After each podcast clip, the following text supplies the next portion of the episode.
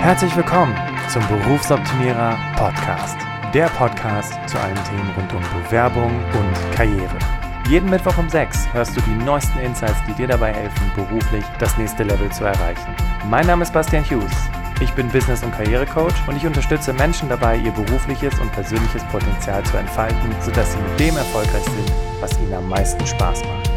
Ich freue mich, dass du heute dabei bist und ich freue mich auf eine spannende Podcast-Folge.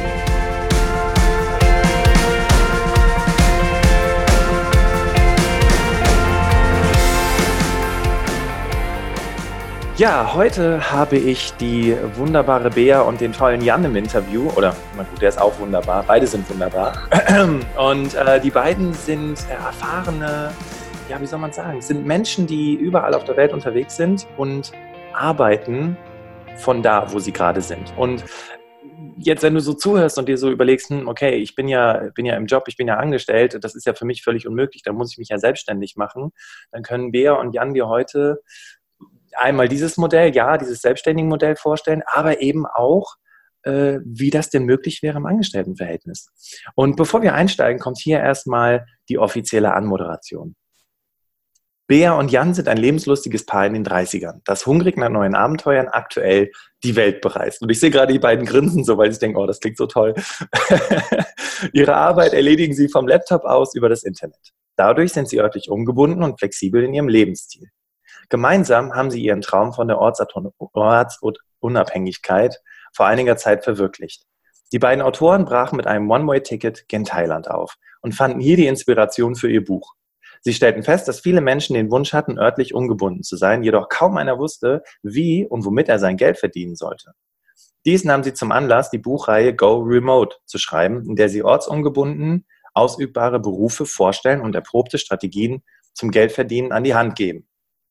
Begleitend zu ihren Büchern schreiben sie über die Themen Remote Work und neue Arbeitswelten auf ihrem Blog www new-worklife.com und natürlich packen wir diesen Link auch noch in die Show Notes. Herzlich willkommen, ihr beiden. Schön, dass ihr da seid.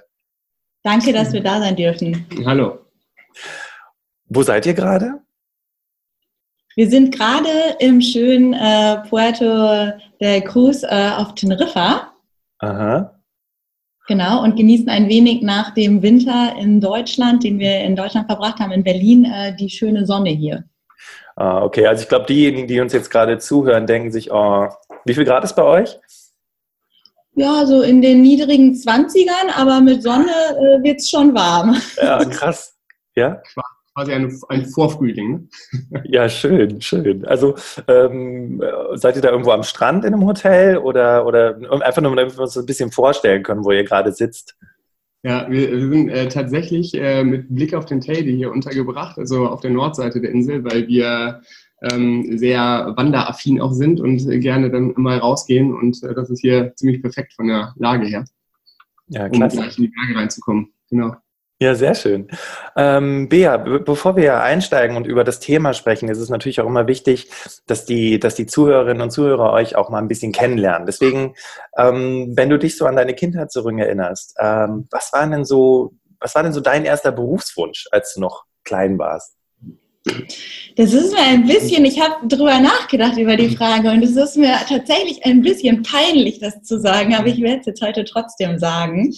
Und zwar ähm, ein konkreter Berufswunsch, ich weiß gar nicht, ja, heute würde man wahrscheinlich Influencer sagen, aber damals war es, glaube ich, einfach der Wunsch, berühmt zu werden. Ich weiß, es ist total, das ist mir jetzt total peinlich, das zu sagen, aber ich glaube, es war so, ja. Okay, und äh, was hast du dann schon als kleines Mädchen getan, um berühmt zu werden? Kannten dich alle in, im, im Ort?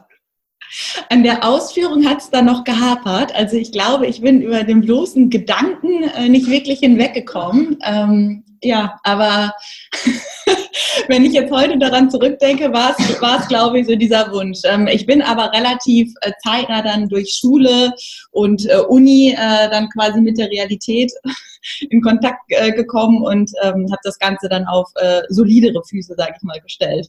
Mhm. Und was ist, was nicht ist, kann ja noch werden. Ne? Ich meine, ihr seid ja viel unterwegs. da trifft man die eine oder andere Person und hinterlässt zumindest auch einen bleibenden Eindruck, oder, Jan? Ja, definitiv.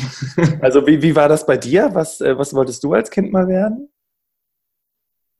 Also äh, der, äh, der äh, Wunsch, berühmt zu werden, war bei mir jetzt nicht so immanent. Aber äh, ich äh, wollte quasi eigentlich eher so eine Art Vogelperspektive einnehmen und ähm, hatte äh, als allererstes, glaube ich, mal diesen Traum gehabt, wie, glaube ich, viele Jungs in so einem Alter Astronaut zu werden. Okay. So, hat leider nicht ganz so gut geklappt, weil ich jetzt nicht so der physikaffine Mensch bin. Mathematik oder, oder grundsätzlich? Ja, genau, Mathematik, äh, zumindest höhere Mathematik und Physik und sowas halt, ne, lag mir dann halt äh, weniger und äh, dann ähm, switchte das Ganze irgendwann mal im Laufe der Schulzeit Richtung ähm, tatsächlich eher Literatur und äh, Autor und würde mal sagen, da bin ich jetzt relativ dicht dran. Ne? Ja, krass. Aber ähm, wenn man sich so euren Lebensweg anguckt, also da, wo ihr heute seid, äh, das hat ja nicht sofort geklappt. Ne? Ich glaube, du hast irgendwie, ähm, äh, Jan, ich glaube, du hast einen betriebswirtschaftlichen Hintergrund. Ne? Du hast irgendwie. Das, das bin ich. Das, Ach, ja. Ach, um Gottes Willen. Bastian, was ist deine Hausaufgabe? genau. Dann machen wir mit Bea einfach weiter. Bea, du hast äh, genau betriebswirtschaftlichen Hintergrund. Danke für äh, den Hinweis. Ähm, wie kam das dazu? War, war das so die, die Notlösung oder war es eine bewusste Entscheidung?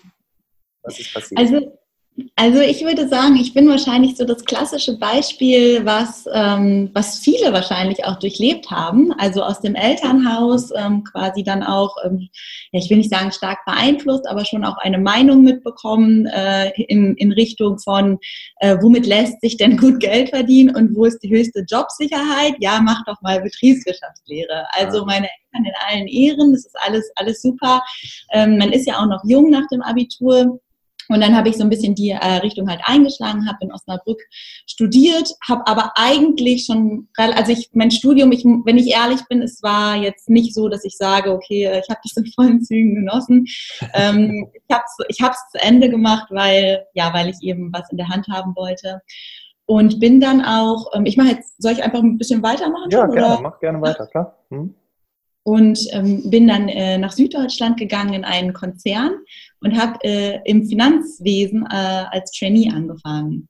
Ja, und habe dann in diesem äh, Konzern auch äh, ja, Karriere, wenn man so will, gemacht, äh, war dann ähm, zum Schluss die persönliche Assistenz von dem ähm, Finanzvorstand und äh, habe dann aber relativ schnell gemerkt, oh, das macht mir überhaupt gar keinen Spaß ähm, ich muss hier raus. Und habe dann in der Folge ähm, ein Karrierecoaching wahrgenommen, um mal in mich zu reichen, was sind denn überhaupt meine ja, Stärken und, und, und Wünsche. Und ähm, auf der Basis bin ich auch immer mehr in, ähm, ich weiß nicht mehr genau, wie das war, aber ich habe dann auf Blogs gelesen und im Social Media und bin dann auf diese ganze digitale Nomadenszene gestoßen und auch auf ähm, die ganze Online-Welt, was da eigentlich möglich ist, also Online-Marketing insbesondere. Und meine Eltern hatten zu der Firma ein ähm, Geschäft für Hausbau, also Generalübernehmer, und haben jemanden gesucht für Marketing. Und ich war in Ingolstadt und meine Eltern waren oben bei Osnabrück die Ecke, äh, also es ist noch äh, NRW. Ähm, ist ja jetzt durchaus 600 Kilometer, die uns dann trennten. Und dann habe ich meinen Eltern gesagt, hey, ich mache, ich würde gerne Marketing arbeiten. Das war ein perfekter Einstieg. Ähm, ich, ich wohne aber in Ingolstadt, also wir müssen das Remote auf die Kette kriegen, ortsunabhängig. Okay. Und äh, ja, da bin ich meinen Eltern auch sehr dankbar, weil die haben sich dann tatsächlich darauf eingelassen, haben mich dann ähm, remote fest angestellt und ich habe dann von Ingolstadt gearbeitet. Genau. Und äh, den, den Rest, der da noch kommt, da kommt noch ein bisschen was, aber ich lasse es erstmal Jan. Sehr schön. Klasse. Ja, wie ist es bei dir? Wie ist es bei dir gewesen, Jan? Also. Hm. Äh, bei, bei, mir war es, glaube ich, äh, unterm Strich ein bisschen bunter. Ähm, also noch bunter. Nein, äh, ich habe ähm, hab, äh, studiert auch, äh, kein BWL, ähm, hatte dazu auch mal mit geliebäugelt, in die wirtschaftliche Richtung zu gehen und VWL zu studieren, habe mich dann aber nachher für das Thema entschieden, was mich äh, mehr interessiert hat und das war Politikwissenschaften. Ähm, und das habe ich noch richtig oldschool auf Magister studiert ähm, mit Soziologie und Romanistik in den Nebenfächern. Und ähm, das Interessante war äh, eher auch die Frage, ähm, wo studiert man das Ganze? Das war für mich äh, auch ein, ein wesentlicher Faktor, äh, dann die Uni auszusuchen und ähm, bin dafür nach Kiel gegangen, weil ich ähm, Kitesurfen wollte. Das war damals noch nicht ganz so ein starker Trendsport, wie es heute ist. Ist aber auch spannend. Ne? Ich suche mir die Uni aus, wo ich Kitesurfen ja. kann. Ist auch cool, ja. Also ich habe immer, äh, ich komme aus dem Rheinland, habe dann eine Zeit lang in Berlin auch noch gewohnt und ähm, habe halt immer im Binnenland gewohnt und äh, habe eine sehr starke Verbindung zum Wasser und dachte halt, okay, wo kannst du in Deutschland, weil es war schon klar, dass man in Deutschland studiert, war ja Anfang der 2000er, das war noch alles ein bisschen äh, komplizierter als heute, würde ich mal sagen. Ähm, und habe dann überlegt, ja, wo kannst du denn am ehesten am Meer studieren? Rostock gab es dann auch, fand ich jetzt aber nicht so spannend, ehrlicherweise. Hamburg ist äh, zwar im Norden, aber immer noch weit weg vom Wasser, also vom richtigen Wasser sozusagen. Und dann war, blieb halt Kiel übrig, so als etwas größere Stadt mit einer guten Uni. Und ähm, ja, dann bin ich halt dahin. Ne?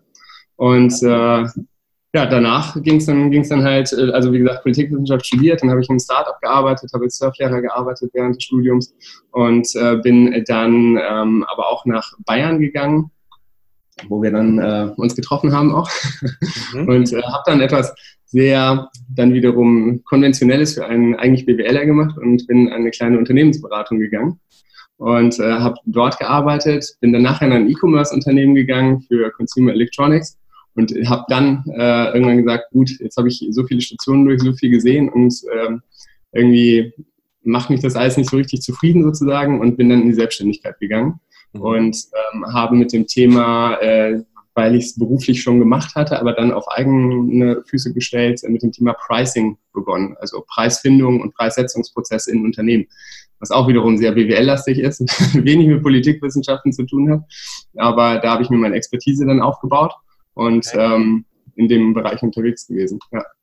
Spannend. Also man hört ja jetzt wirklich zwei völlig unterschiedliche Welten bei euch raus. Ich frage mich immer, ob das äh, bei Jungs anders ist als bei Mädchen. Ne? Also wobei es ja eigentlich, ich, ich weiß es tatsächlich nicht, ne? dass, dass, äh, dass es bei Frauen halt eher so ist. Ne? Ich, ich habe dann das und das gemacht und meine Eltern haben dann gesagt, ne, mach was Solides und so weiter. Und dann gibt es halt die Jungs, die halt Abenteuerspielplatz, ne, ich guck mal, wo ich Kitesurfen kann, Hauptsache da und Uni. Ähm, aber interessanterweise an einem gewissen Punkt seid ihr ja dann auch zusammengekommen, wo ihr dann gesagt habt, okay, hey, wir haben beide dieselbe Leidenschaft. Und das Coole an dir ist ja, Bea, so wie du das gerade erzählt hast, hast du ja schon so auch so die ersten Erfahrungen im Angestelltenverhältnis beim Remote-Arbeiten gemacht.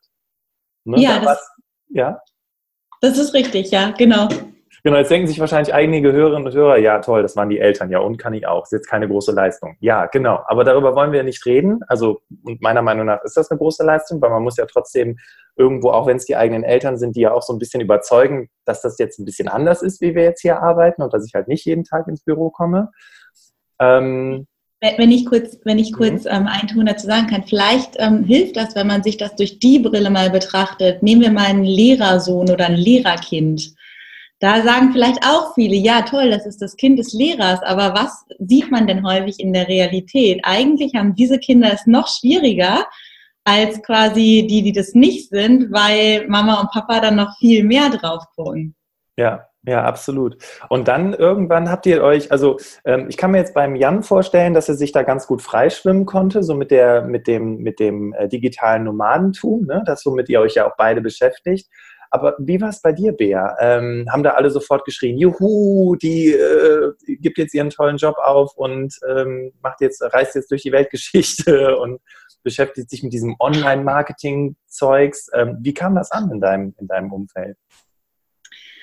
Also nein, auf jeden Fall nicht. Es ähm, hat definitiv auch Hürden und Herausforderungen. Selbst bei meinen Eltern, die ähm, sich ja quasi dafür ausgesprochen haben, habe ich gemerkt, dass tief innen drin, und ich weiß nicht, ob das so ein Generationending vielleicht auch ist, immer noch eine gewisse, das kam jetzt immer so ein bisschen unterschwellig in gewissen Situationen, wahrscheinlich in Stresssituationen ähm, hoch, ja, wo einfach noch so eine Restskepsis vielleicht war. Ne? Also weil ähm, zum Beispiel Jan und ich sind auch während der Zeit, ähm, wo ich für meine Eltern gearbeitet habe, auch, wir waren dann mal einen Monat auf Bali oder mal Zeit in Südspanien, da Tarifa die Ecke, da kann man auch gut Kitesurfen. Und das war halt für meine Eltern was anderes, wenn ich von Ingolstadt aus arbeite, als wenn ich jetzt quasi da in Südostasien hocke. Klar, abgesehen jetzt von den Zeitzonenunterschieden, aber da haben wir uns dann angepasst, ja, dass wir das so getaktet haben, ähm, dass das passt. Ähm, aber aus irgendeinem Grund war das, war das einfach was anderes, obwohl ja die Arbeitsleistung und die Dinge, die ich gemacht habe, ähm, komplett die gleichen waren. Und äh, jetzt mal losgelöst von meinen Eltern, wenn ich so in unserem Bekanntenkreis gucke, ähm, bei unseren Freunden, ist da schon ein gewisses Verständnis. Aber am Anfang war, ich glaube, da haben auch so ein bisschen, haben auch viele so ein bisschen so gelächelt und gedacht, so, ja, ja, lass die beiden mal machen. Das, die sind ja wirklich verrückt irgendwie, haben gar keine Lebensplanung, heute hier, morgen da. Ähm, aber ich glaube, das, das kommt mit der Zeit. Ja. Absolut. Ja? Fällt mir auch eine schöne Anekdote zu ein, dass, ähm, also bei, bei uns gibt es auch nicht so dieses typische Reisen, ne? also dass, dass man sagt, irgendwie, ich fahre jetzt halt die zwei Wochen in den Urlaub oder so, ne? und äh, wir haben, haben da irgendwann mal mit einer Freundin drüber gesprochen, die meinte so, ja, im Januar dann fliege ich, keine Ahnung, für vier Wochen nach Indien oder sowas wollte sie halt, ne? Und, dann, und die ist, äh, hatte sich kurz vorher auch selbstständig gemacht und dann kam bei mir halt die Frage, ähm, ja gut, und äh, Indien aus, wo willst du da hin und wie machst du das halt mit äh, Arbeit und so, ein Laptop etc. pp. irgendwie, ne? Also hast schon einen Plan gemacht, ne? Und sie so, ja, nee, also man, man, man muss ja nicht überall immer die Arbeit mit hinnehmen, ne? Und ähm, wenn man unterwegs ist. Äh, und das, das ist für uns so selbstverständlich halt, ne? Also das ist, äh, wenn wir irgendwo hinfahren, du hast halt immer dein Handy, dein, dein Laptop dabei und ja. im Zweifel kannst du halt auch immer was machen, ne? Äh, und bist halt auch länger unterwegs einfach ne? und sagst halt nicht so jetzt Indien vier Wochen, sondern dann gehst du vielleicht für drei Monate nach Indien. Ja, ja. Du kommst richtig im Land an und, und ähm, hast dann auf der einen Seite die Arbeit, aber kannst dich halt auch noch ein bisschen besser mit den, mit den Gegebenheiten auch beschäftigen, ne? so wie das genau. vor Ort sind. Ja, Bea, danke, dass du, dass du geteilt hast, was so deine Erfahrungen auch im, im Angestelltenverhältnis im Remote gewesen sind. Ähm, Jan, im Vorgespräch hattest du erzählt, dass du aber auch da deine entsprechenden Erfahrungen gemacht hast und auch im, im Kontext äh, ja, angestellt, angestellt, remote arbeiten. Wie, wie sind deine Erfahrungen da gewesen? Äh, richtig. Also ich selbst habe jetzt nicht remote angestellt gearbeitet, aber ich hatte ja gesagt, dass ich ähm, zwei, also 2015 war das, ähm, meinen Arbeitgeber sozusagen verlassen habe, um mich selbstständig zu machen.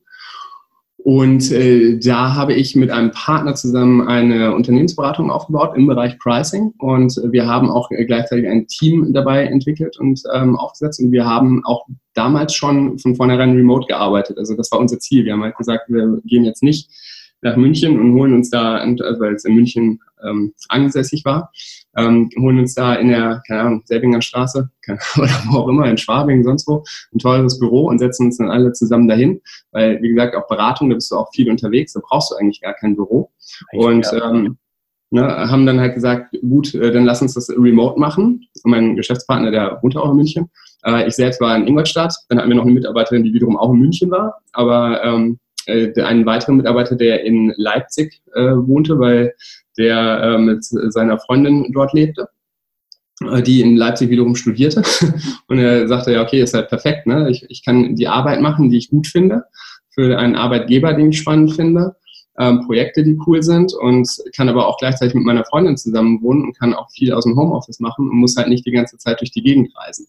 Und äh, das, das hat für uns wunderbar funktioniert. Und so haben wir teilweise auch Projekte gemacht. Also wir haben zum Beispiel äh, das war so das in dem Sinn intensivste Remote-Projekt sozusagen, wo wir ein Projekt in Russland gemacht haben.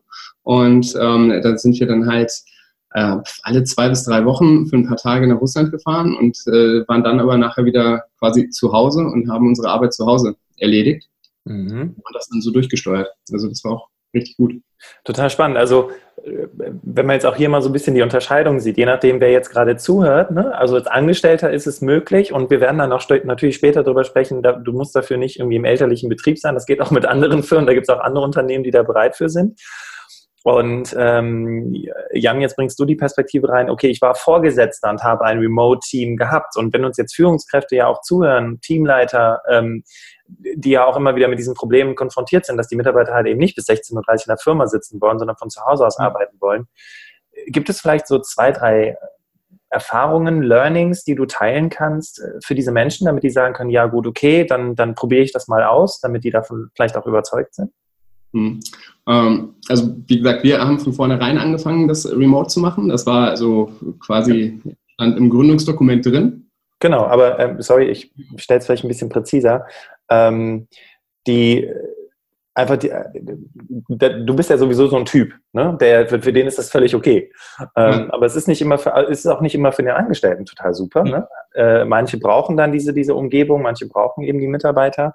Und ähm, vielleicht eins der wichtigsten Themen ist ja dieses Vertrauen. Ne? Woher weiß ich denn, dass mein Mitarbeiter seinen Job überhaupt macht? Wie, wie konntest du denn das sicherstellen? Richtig. Also genau, das war ähm, das ist sicherlich ein Thema. Äh, wir haben halt das nicht über die Zeit gesteuert auch, ne? Das ist auch klar, weil das funktioniert remote, würde ich jetzt sagen, nicht. Äh, kann man auch machen, aber es geht einfach darum, dass man ganz konkrete Ziele vereinbart und sagt, schau, äh, wir haben jetzt das und das, äh, das Projekt, dann möchten wir, äh, arbeiten wir dran und äh, bis dann, dann haben wir Deliverables halt, ne, wo wir irgendwas abliefern müssen. So, ähm, das ist sicherlich in einem Projektgeschäft nochmal etwas anderes, als wenn ich jetzt ein klassisches Tagesgeschäft habe, wo ich ähm, ja, die Routine, Klasse, totale Routinearbeiten habe. Aber auch da ist es ja möglich zu sagen, gut, ähm, so und so viel liegt an, das und das müssen wir schaffen bis dann und dann, weil irgendwann muss irgendeine Arbeit immer fertig sein. Ja. Und ähm, so haben wir das Ganze gesteuert. Und wir waren aber auch immer sehr intensiv im Austausch. Äh, das muss man auch dazu sagen. Das ist auch sehr wichtig. Also, äh, dass man zusammen auch an den Projekten gearbeitet hat. Ähm, was wiederum auch als Führungskraft ganz gut ist. Man hat halt ähm, ehrlicherweise, wenn man remote arbeitet, äh, viel effizientere Termine beispielsweise, ne? weil du gehst halt nicht erst in den Raum und setzt dich irgendwo hin und dann holst dir einen Kaffee oder sonst was, sondern du machst deinen Laptop auf irgendwie oder Handy an oder was auch immer halt, ne? Zoom, Skype und dann geht's halt los. Und dann, wenn das Thema durch ist, ist es halt auch durch. Ne? Also dieses, in dem Sinne, so, nenne es mal soziale Vorgeplänkel. das, äh, das, fällt da natürlich ein bisschen weg. Ne? Das ist auch klar. Ne? Äh, oder hast du auch, aber es geht halt, das geht halt schneller. Und ähm, das, äh, das macht halt ähm, die Arbeitsweise sehr, sehr effizient und verschafft eigentlich auch dann wiederum dann, also allen Beteiligten, aber auch deinen Mitarbeitern ähm, sehr viel mehr Zeit am Ende des Tages. Also was ich festgestellt habe, ist, sobald du im Homeoffice arbeitest, bist du viel effizienter unterwegs weil du ja eine ruhige Atmosphäre hast, der, in der du arbeiten kannst. Hast eigentlich auch in der Regel deine Wohlfühlatmosphäre, weil ich meine, der eine, der sitzt vielleicht auch echt gerne auf dem Sofa und kann da total gut arbeiten, während ein anderer im Bett liegt, nach dem Motto, und wiederum ein anderer, der hat äh, sein Office da voll eingerichtet, mit einem höhenverstellbaren Tisch und einem Schreibtischstuhl und sonst was halt irgendwie. Ne? Also da kann jeder sich auch so in seiner Wohlfühlzone dann bewegen. Ja, also äh, gerade nochmal zum Thema intensiver Austausch. Hattet ihr dann Regelmeetings oder war es wirklich so ad-hoc-mäßig? Ähm, wie kann man sich das vorstellen? Also sowohl als auch. Wir sind, ähm, hatten einen äh, Weekly Update Call in dem Sinne, wo alle Teammitglieder drin waren. Und ähm, da ging es dann einfach darum, einfach, dass jeder einen kurzen Status hat, wo bin ich in meinem Projekt, was mache ich da und äh, um einfach auch äh, sich Hilfe reinholen zu können, wenn er merkt, okay, da, da komme ich gerade ins Stocken. Ne, weil das ist natürlich remote auch etwas, wo du anders unterwegs bist, als wenn du jetzt im Büro bist. Ne? So kann ich mal eben zum Nachbarbüro gehen und sagen, hey, pff, du, ich habe da ein Issue, ich komme da nicht weiter, kannst du mir mal helfen? So, vom Prinzip kann man jetzt auch nicht sagen, warte eine Woche damit, bis das Thema soweit ist, sondern heb auch vorher die Hand und melde dich. Das hat, eigentlich, hat auch geklappt. Also es ist jetzt nicht so, dass das dann einmal jeden Freitag, oh, okay, du hast das Problem, du hast das Problem, du hast das Problem, jetzt lass es uns lösen.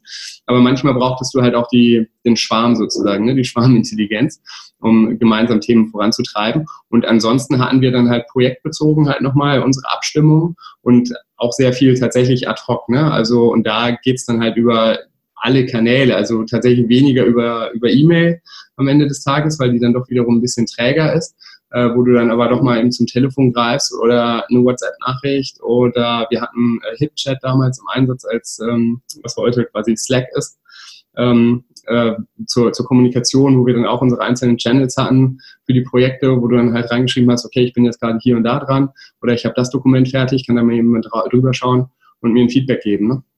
Ja. Und das hat wunderbar funktioniert. Ja, klasse. Also ich höre da auch äh, hoher Vertrauensvorschuss, der da einfach dabei sein muss. Die Bereitschaft aber auch, ne, sich darauf einzulassen, zum einen als Führungskraft äh, oder Projektleitung und zum anderen halt eben auch als Mitarbeiter, ne, zu wissen, okay, ja. Ähm, weil das ist, du hast es, du hast die Meetingkultur gerade ganz witzig beschrieben. Ähm, es gibt ja Unternehmen, ne, da ist es erstmal schön Schaulaufen, erzählen, wie wichtig man ist und dann äh, geht's weiter und dann hat man einen ganzen Tag vorbei und eigentlich hat man auch gar nichts entschieden. Das ist ja auch immer so ein bisschen das Problem. Ne? Es gab so ein, weiß nicht, ob ihr den kennt, es gibt so einen lustigen TED-Talk. Ähm, was sind so die größten Zeitfresser unserer Zeit? Äh, M&M's hat das genannt. Äh, und dann alle so, hä? Und er so Managers und Meetings. und ähm, er, er, erzählt halt, äh, wenn man Menschen fragt, wo sie am besten arbeiten können, dann sagen halt Leute tausend Dinge, aber keiner sagt auf der Arbeit, im Büro. Ja. Ne? Und ähm, das kann man ja auch ganz, ganz wunderbar aufgreifen. Ja, cool. Ähm, Jetzt, äh, Bea, vielleicht kannst du kurz die Frage beantworten. Ich meine, ihr seid ja jetzt eine ganze Weile auch schon unterwegs.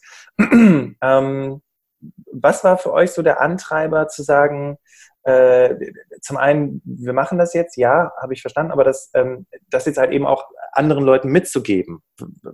Warum habt ihr das gemacht? Warum habt ihr nicht einfach gesagt, jo, wir reisen jetzt und verdienen jetzt unsere Millionen und nach uns die Sintflut? Also äh, das ist eine sehr gute Frage und es ist tatsächlich auch ein bisschen, ja, fast schon so ein bisschen ein trauriges Ereignis. Und zwar, ich hatte ja gesagt, dass ich für das Unternehmen meiner Eltern gearbeitet habe.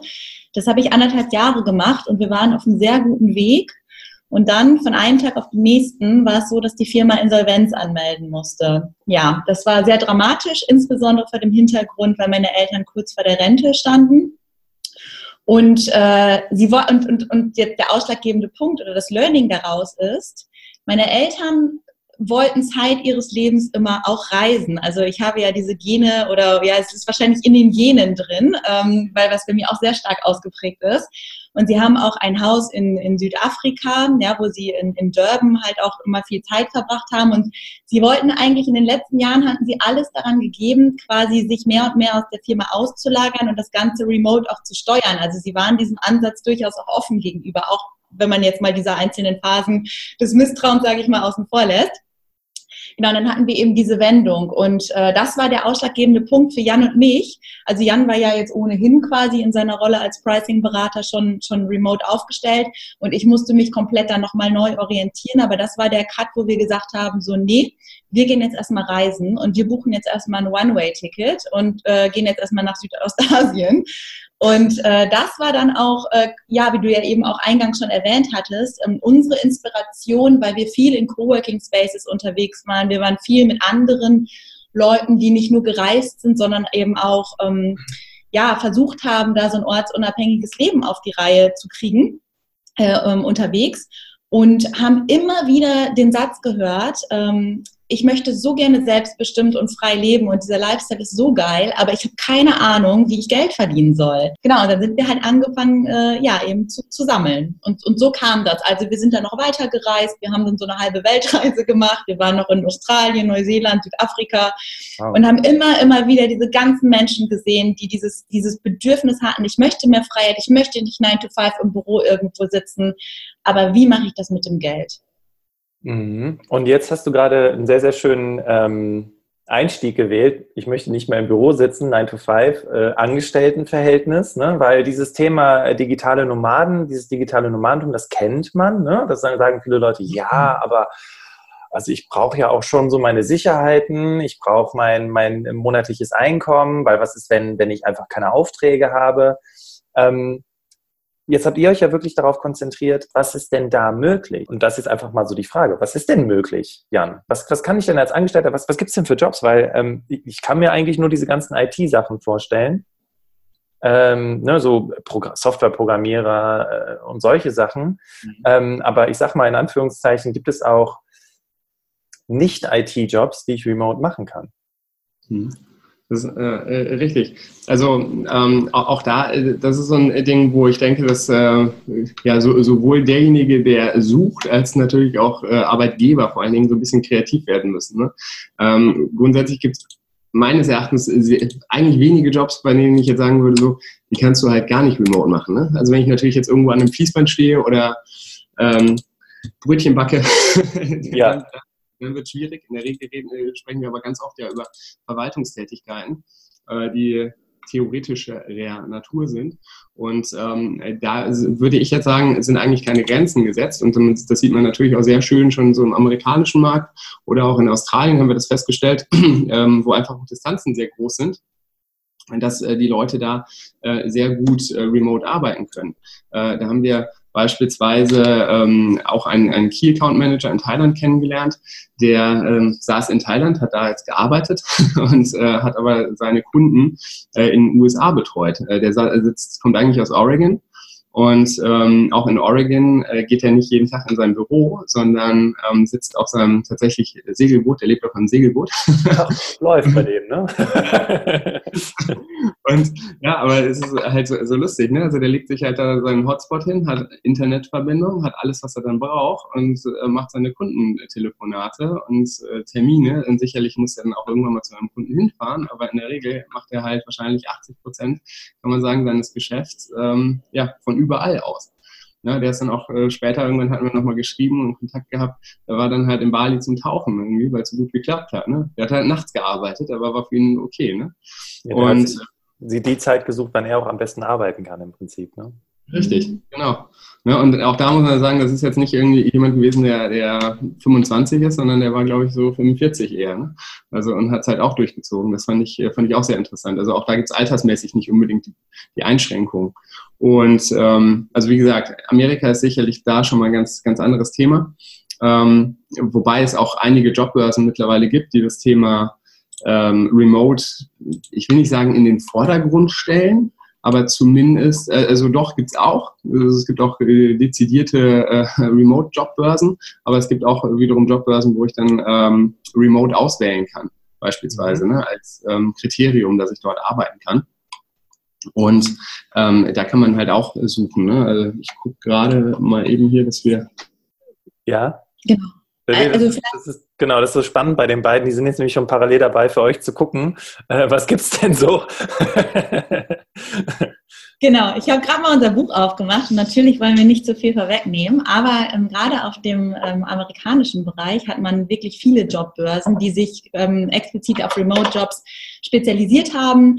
Ähm, sehr bekannte sind zum Beispiel Remote OK oder Remote.co ähm, oder auch die Jobbörse FlexJobs. Ähm, FlexJobs wurde von einer Frau gegründet, die damals Mutter geworden ist die auch nach einer Möglichkeit gesucht hat, äh, flexibler arbeiten zu können und eben äh, die, das Pendeln äh, zu skippen, hätte ich fast gesagt.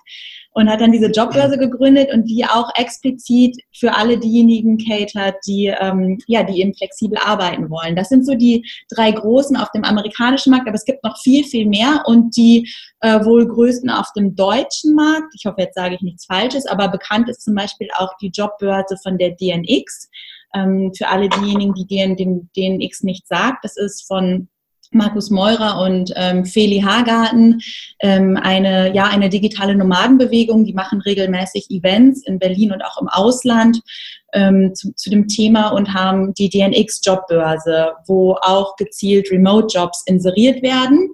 Und was auch noch sehr, sehr interessant ist für all diejenigen, ähm, die nach einem Job in Festanstellung suchen, ähm, ist eine Jobbörse, die ist relativ neu, glaube ich, von der Theresa Bauer, die heißt Get Remote. Und da sind auch, ähm, da kann man verschieden, verschiedene Kriterien auswählen, von Vollzeit-Remote bis, ich glaube, Partly Remote. Ich weiß nicht genau, wie sie es sagt, aber im Prinzip habe ich die Möglichkeit, von einem Tag die Woche sozusagen Remote bis hin zu 100% Remote-Unternehmen. Wow, das heißt also, weil ne, ich habe jetzt schon so den inneren Kritiker gehört, der sagt, ja, das sind alles amerikanische Firmen und die Amerikaner und die sind ja sowieso ganz anders drauf und das ist ja in Deutschland alles nicht realistisch. Jetzt habt ihr gerade das Gegenteil bewiesen. Das heißt, ähm, es gibt auch deutsche Firmen, die sich darauf einlassen, die bereit sind, äh, ja, mit Menschen zu arbeiten, die nicht, die wo auch immer gerade sitzen. Ne? Hm. Genau, das ist, das ist vollkommen richtig. Und es ist sogar so, dass wir uns diese Firmen jetzt ähm, gezielt sozusagen heraussuchen und auch auf unserem Blog New Work Live äh, eine Interviewserie aufgesetzt haben. Wir haben letzte Woche mit äh, dem Mitgründer äh, Jonas Spengler von der Firma Komoot gesprochen. Komoot, die machen so eine, also die, die sagen, dass sie die führende Outdoor-App haben für Wanderrouten und, und, und Radtouren. Ähm, und der hat uns verraten, wie das alles bei denen so funktioniert. Wir erwähnen die auch in unserem Buch. Äh, die sind nämlich seit Anfang 2017 komplett remote aufgestellt. Und äh, ja, er plaudert so ein bisschen aus dem Nähkästchen, wie das mit der Bewerbung abläuft, nach welchen Qualifikationen wir suchen bei den Mitarbeitern. Und ähm, abgesehen davon äh, gibt es auch noch jede Menge weitere Unternehmen, die jetzt langsam erkennen, dass, ähm, dass dieses Remote-Modell, dass sie da nicht mehr drum herumkommen, weil wenn man die besten Talente einstellen möchte, und wir haben jetzt, also gerade die Generation Y, in der wir ja auch alle sind, ähm, die sucht eben nach Möglichkeiten, möglichst flexibles Leben zu führen. Und ähm, es ist ja jetzt, glaube ich, auch das erste Mal so auf dem Arbeitsmarkt, wo nicht mehr die Arbeitgeber den Ton angeben. Jetzt war zumindest der Spiegel äh, letztens in seiner Titelstory, arbeiten Sie doch, wo Sie wollen, getitelt, äh, sondern die Arbeitnehmer.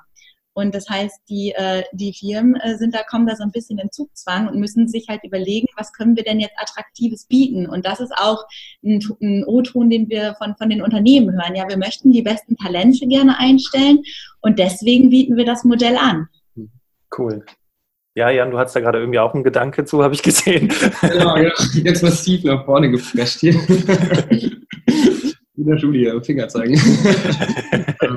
ja, äh, nee, also da fällt mir noch, äh, oder ich möchte noch ergänzen, äh, dass, dass ich persönlich glaube, äh, um an Bea anzuschließen mit den Talenten, ähm, dass das auch gerade äh, für kleinere Unternehmen echt ein interessantes Modell ist, ähm, remote mit Menschen zusammenzuarbeiten. Ich weiß, dass es halt schon sicherlich für den einen oder anderen Schmerzpunkt ist, zu sagen, äh, ja Mensch, dann sehe ich den ja gar nicht irgendwie, ne? Und ähm, vielleicht auch trifft man sich auch nur einmal im Monat oder so. Ich meine, ich kenne es aus meiner Firma, wir haben damals zumindest uns alle zwei bis drei Monate äh, zusammen auch getroffen, ein paar Tage, um auch äh, da, äh, ne, also den Teamgedanken besser zu entwickeln oder nicht besser zu entwickeln, überhaupt zu entwickeln, halt im Grunde erstmal. Und ähm, nur äh, ich habe als kleines Unternehmen, wenn ich solche Möglichkeiten anbiete, Zugriff auf äh, ja, tatsächlich ihre Arbeiten verrichten. Also ich habe jetzt die Tage mich noch mit jemandem auch unterhalten, äh, in einem anderen Kontext, äh, der, ähm, der eine Personalvermittlungsagentur hat. Bist du zufrieden mit dem, was du jeden Tag tust? Was ändert sich für dich, wenn du entdeckst, was in dir steckt? Du bist eingeladen, mit mir deine Talente zu entdecken. Genau dafür habe ich den Berufsoptimierer Workshop entwickelt. Hier finden wir gemeinsam deine Stärken, was dich antreibt und was deine Werte und Ziele sind, sodass du am Ende mit dem erfolgreich bist, was dir am meisten Spaß macht. Sichere dir jetzt deinen Platz im Berufsoptimierer Workshop auf berufsoptimierer.de. Wenn du das erste Mal dabei sein willst, dann gib bei der Buchung einfach Podcast 25 ein und du erhältst 25% Rabatt auf den regulären Ticketpreis. Ich freue mich auf dich.